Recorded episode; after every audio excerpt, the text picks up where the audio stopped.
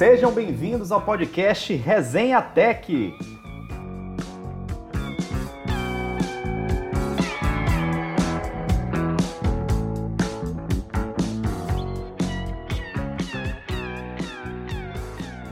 Meu nome é Mário e hoje, junto com o Diego, teremos a participação de Jessineri, né, um convidado internacional hoje no Resenha.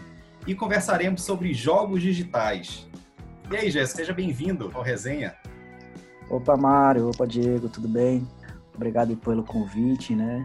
Para aqueles que não me conhecem, né, também sou professor do, do, dos baianos, Campus Senhor do Bonfim, né? Estou em Portugal né, atualmente, na cidade do Porto e na cidade de Aveiro, fazendo um doutorado aqui nessa, nas duas instituições. Sou professor em baiano na parte de informática também, né? E tenho lecionado aí disciplinas tanto no, no, no curso técnico informática, ali redes, manutenção de, de hardware, e no curso superior também, ali jogos educacionais, software educacionais, né? Direito de software, eletrônica digital. Minha formação ela é um pouco híbrida, né? Eu fiz ali engenharia de computação na Univasf em Juazeiro e depois fiz um mestrado em Salvador ali em tecnologias aplicadas à educação. E aí é aí que eu entro um pouquinho nesse universo de jogos aí.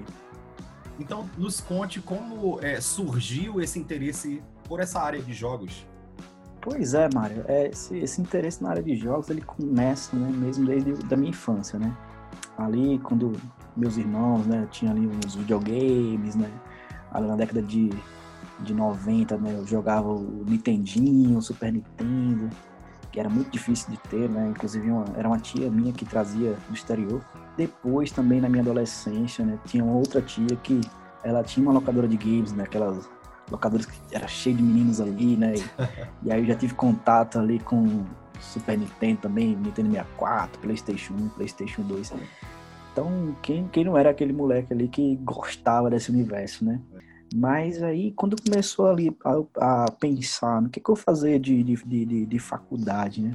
Então, inicialmente meu interesse era talvez entrar na robótica, né, mecatrônica, é, mexer com robozinho e tal, mas não era um curso fácil, né? Então, até hoje Sim. não é fácil.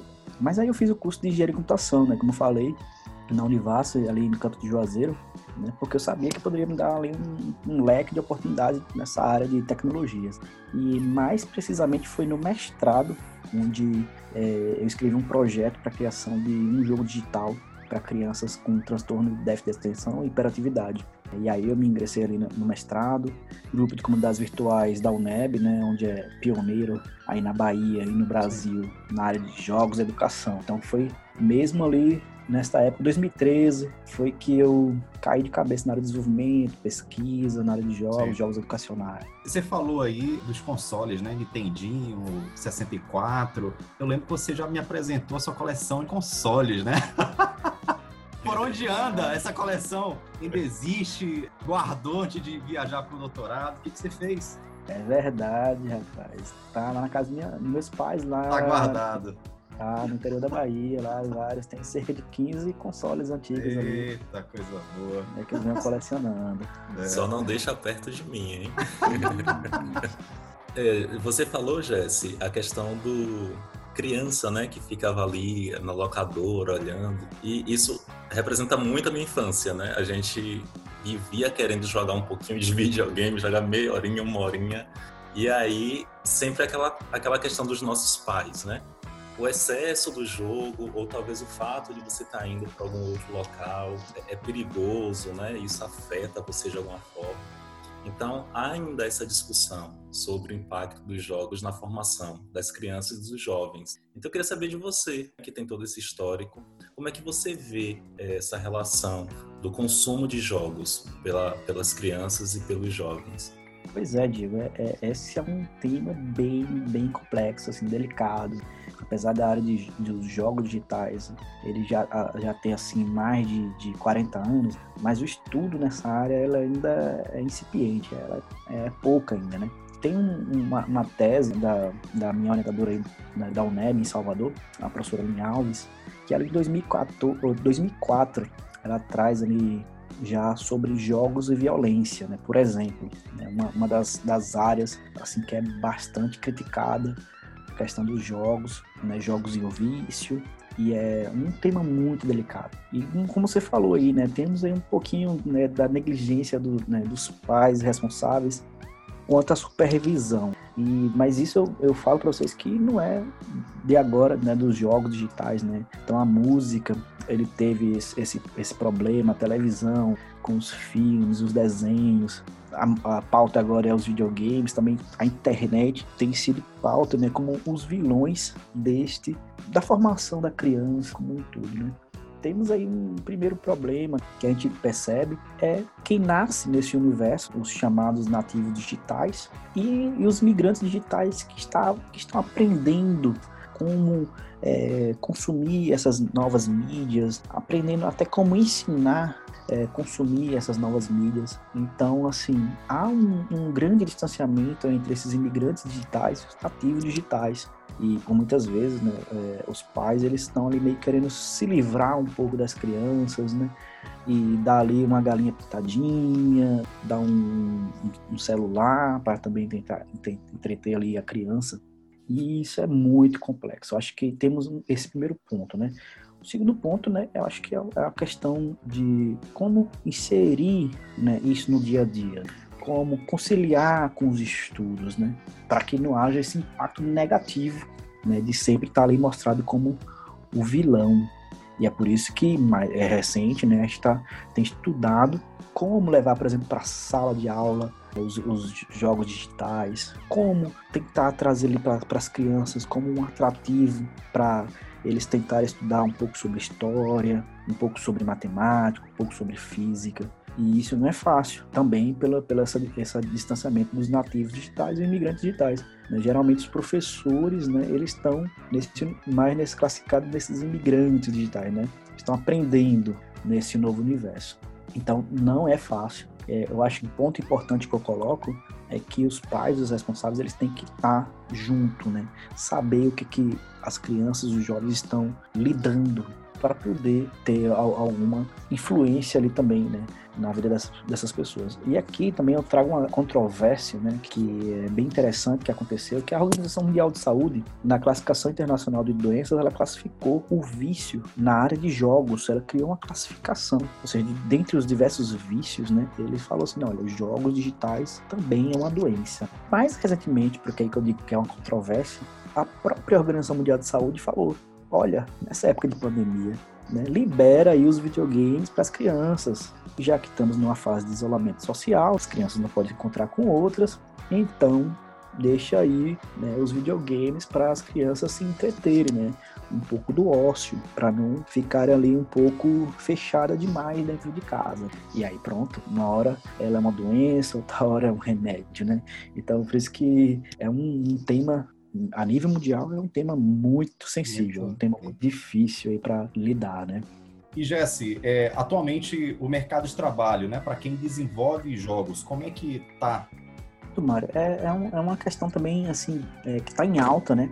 Já que o consumo de, dos jogos digitais ele está em alta, né? agora na pandemia isso ficou mais latente, né? Ficou mais visível, né, que o mercado de jogos ele aumentou, porque tem muita gente dentro de casa, então aumentou ali o consumo, por exemplo, do Netflix, os, as plataformas de, de, vídeo, né, as plataformas de jogos também. Então, é um mercado muito proeminente, tipo, tá em alta mesmo. Ele alavanca muito dinheiro.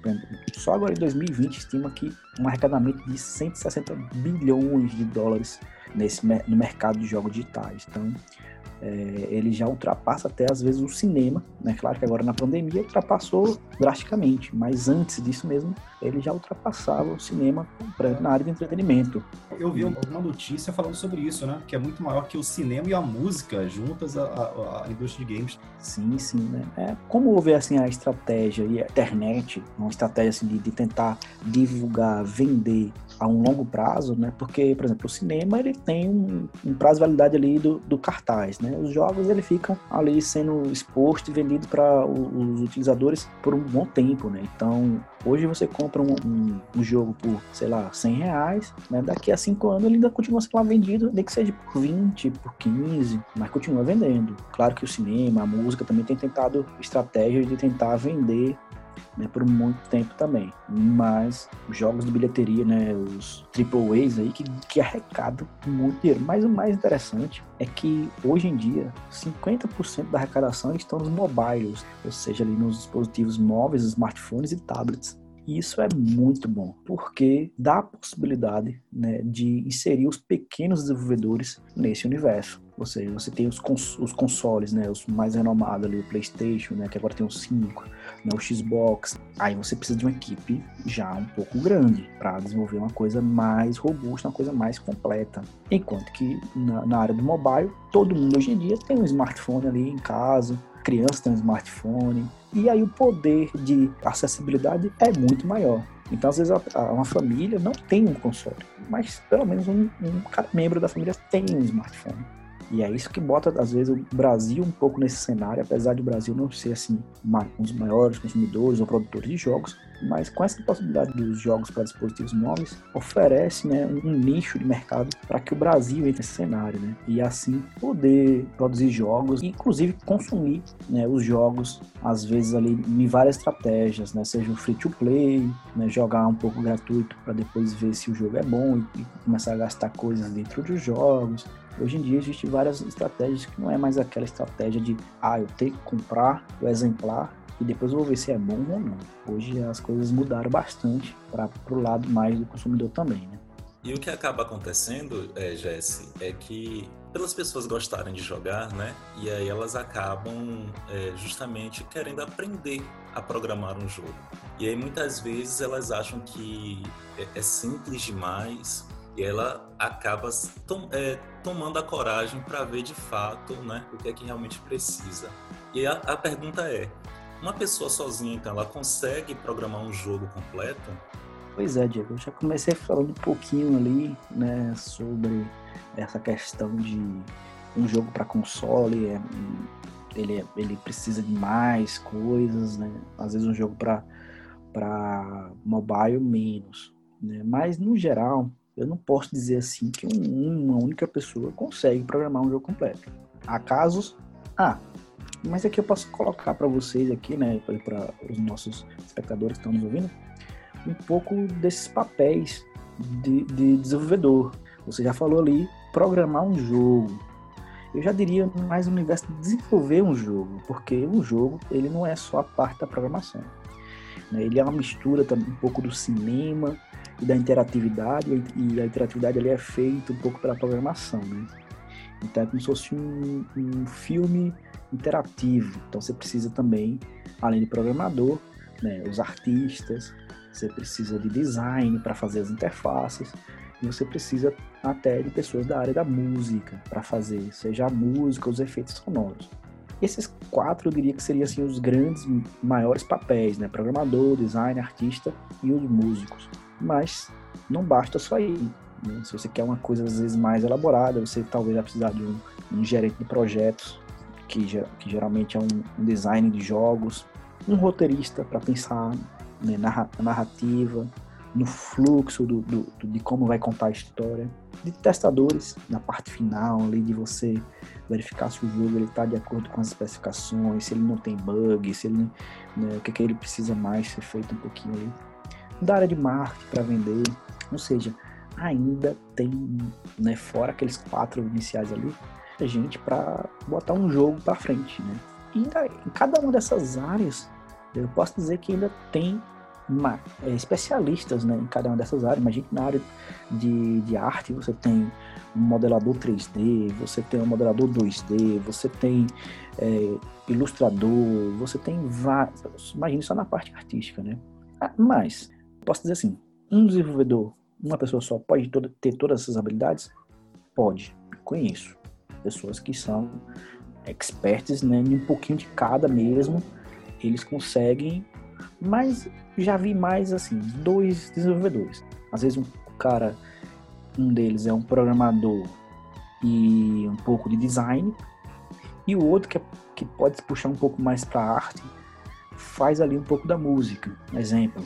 E aquelas outras tarefas ali, né, seja de roteirista, testador, marketing, design de jogos, eles dividem ali mais ou menos entre eles. Então, às vezes também dois já consegue um puxar mais para a parte de programação, outro mais para a parte de arte. Aí diríamos que já é uma coisa mais viável. E aí também, também tem o, o tamanho do, do, do, jogo, né? o escopo, né? né? O quanto que você quer investir nesse, nesse jogo aí. Pô, Jess, então é, você explicou esses papéis, né, para, para o desenvolvimento é, de um jogo, né? Não é só o cara que, que programa, como nós perguntamos, mas é, ainda para quem programa. Que, que ferramenta é, ou qual linguagem de programação é mais utilizada para quem quer focar na parte de programação do jogo? Sim, sim, sim. As ferramentas, elas podem ajudar todos os membros da, das equipes, né? Sim. Assim, to, todos os, os, integrantes, que é o chamado os motores de jogos, né? Ele reúne ali uma, um, um, pouco de ferramenta de cada área para poder fazer o, o, a junção de, do trabalho de todos no final das contas. E aqui, pronto, a gente tem falado aqui da parte de programação, claro, porque é a minha, minha área de experiência, né? Então, eu vinha da engenharia de educação, uhum. eu programo para jogos, né?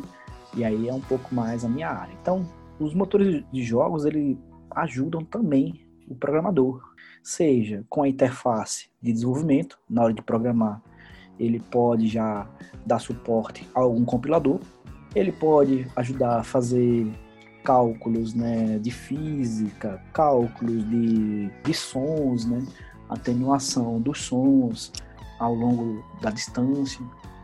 Ele pode fazer muitas coisas, né? Não faz tudo também, né? Calma aí, que ele não, ele não é um milagroso assim. Seria um sonho, né? Se é. tudo. Completo, é. né? Seria um completão. É, seria, é o que nós esperamos, né? Clicar no botão e gerar o jogo, né? É o que as pessoas normalmente pensam. É, não, não, não é assim, né? Ele não faz tudo, né? Mas, por exemplo, ele pode, ele tem ali embutido a parte de, de arte também, de interface, de som. E, é, e há empresas grandes, né, como a Ubisoft, por exemplo, que tem seus próprios motores de jogos. Né? Eles que fizeram ali, a equipe aprende a como mexer, né? E eles não disponibilizam aquilo ali para ninguém, né? Deles. Mas, por exemplo, tem motores de jogos que são públicos, assim, né? Vocês têm, podem ter acesso e que é específico para um nicho de mercado. Por exemplo, o RPG Make, ele é um motor de jogo que ajuda a fazer jogos de RPG, por exemplo.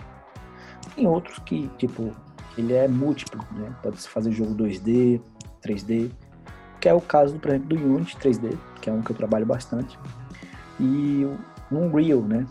É um que tem um poder de, de, de, de qualidade de imagem fantástico. Estes dois, né, respondendo já a questão da pergunta, a programação na área de jogos, eles trabalham com C Sharp e C++, por exemplo.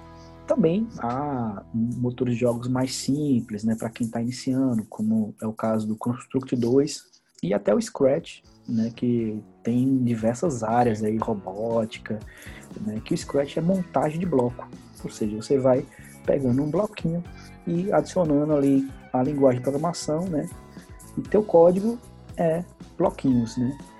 E a facilidade, às vezes, de aprender visualmente com, com essas ferramentas é muito, muito mais tranquilo, né? Porém, o poder computacional, ele fica um pouquinho limitado ali né, por conta. É menor, né? É, como você já mencionou, Jesse, é, inicialmente, né, da sua formação, a gente sabe do seu interesse, né, por pesquisar sobre jogos educativos, a gente sabe também que você desenvolveu alguns jo jogos, né, com estudantes da licenciatura em computação lá no campus Senhor do Bonfim. Fala pra gente um pouco é, do seu trabalho, né, de, de, como foi esse desenvolvimento junto aos alunos. Olha, como eu falei, né, eu tenho ministrado ali no, no curso de licenciatura em ciência de computação disciplinas como jogos digitais educacionais, é, softwares educacionais, né? É, e aí eu sempre tenho instigado os alunos a, gente a desenvolver jogos ou aplicações gamificadas, por exemplo. Né? Então, nessas disciplinas ali eu tenho é, passado para os alunos alguns conceitos teóricos e práticos né, do universo de jogos, né? inclusive o desenvolvimento através do Unity, né, a ferramenta do Unity. É, claro que ali eu fico limitado um pouco na questão da, da, da arte e tal, É, mas a parte de programação como um todo a gente tenta se aprofundar. E aí também nessas disciplinas, né, é, a, a gente estuda ali metodologias do uso de, desses jogos educacionais em sala de aula, né? Ou seja, não basta ali a gente só desenvolver né, o jogo, mas pensar como que a gente vai colocar esse jogo em sala de aula, metodologias ativas, né, é, para poder as crianças ficarem ali, jovens ficarem focadas, né, mas também não perder a atenção no, no que é fundamental, que é o conteúdo. Temos ali, né, dos alunos trabalhos que estão na Play Store e aí eu forço a eles fazerem um jogo completo mesmo para podermos colocar ali na, na Google Play, né, para que depois as pessoas possam ver os trabalhos, vocês também que estão nos ouvindo aí, podem ir lá na, na Play Store procurar por IF Baiano, né? Vocês vão encontrar ali alguns joguinhos feitos por a gente, né? Que fala pra, de, das bandeiras do estado do Brasil, da língua inglesa, formas geométricas, quiz de matemática, é, até Tetris de matemática, jogos sobre as vogais né, do, do, do, alfabeto português. Né, esse último, né, os meninos chamaram de Oxi e as vogais. Né, bem, um joguinho bem interessante. Que o personagem. O ficou bem interessante mesmo. É, o personagem, ele é um personagem baiano, né? Que fala o Oxi né? E ele tem que pegar as vogais, mas não pode pegar as consoantes. Ficou um joguinho bem interessante ali para crianças que estão aprendendo, né, ali na formação inicial.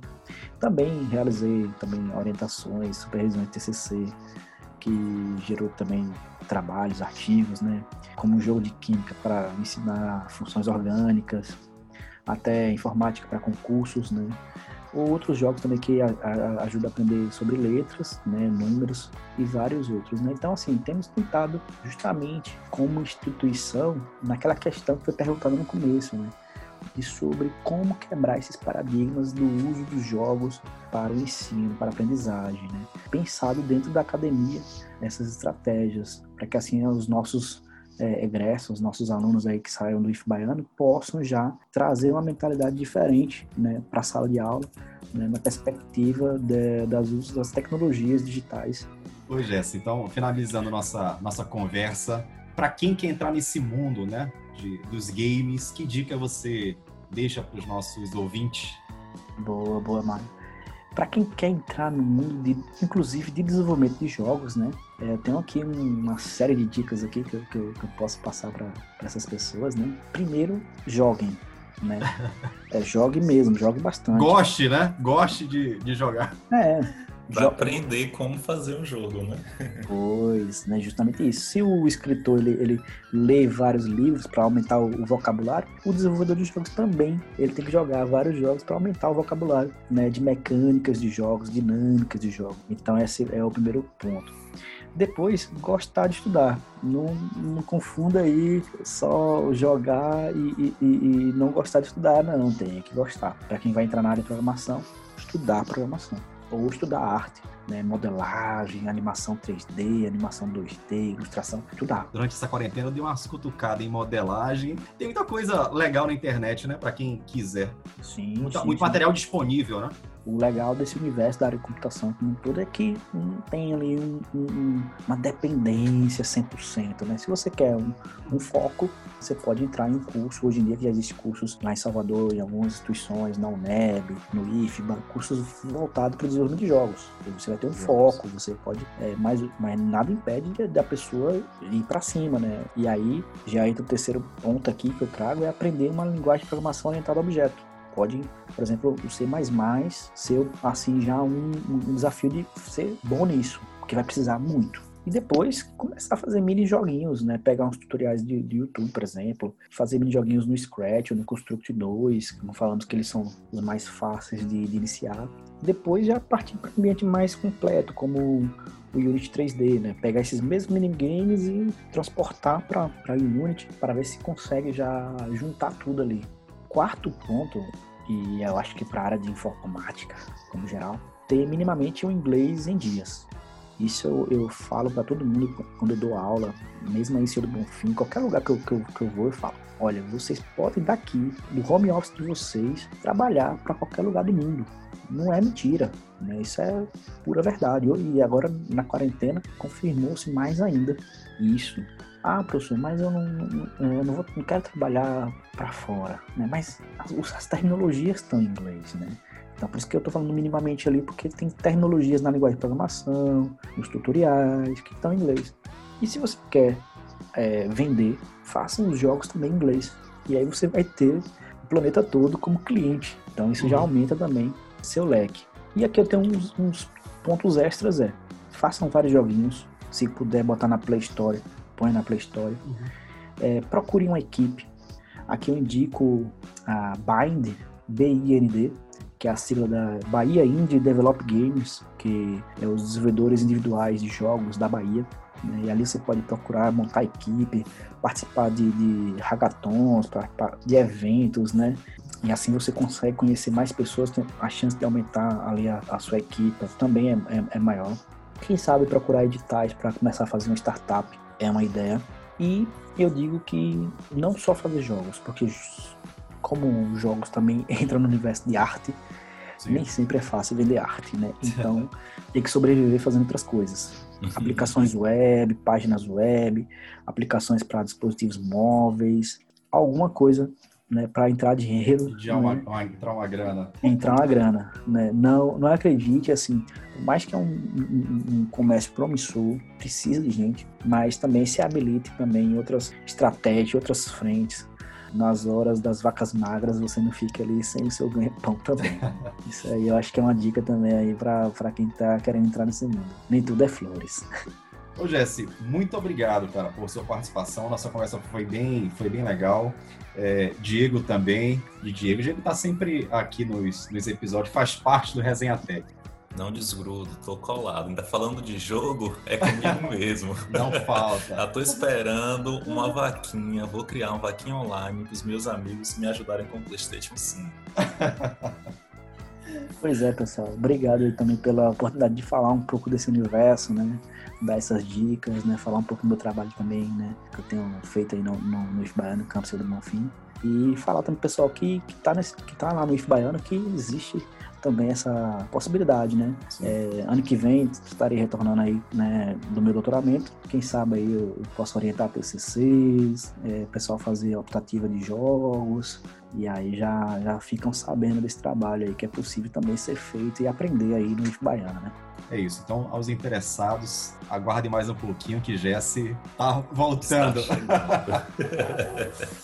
Chegamos ao fim de mais um episódio do Resenha Tech. Obrigado pela atenção de vocês. Compartilhe o nosso podcast e até o próximo episódio.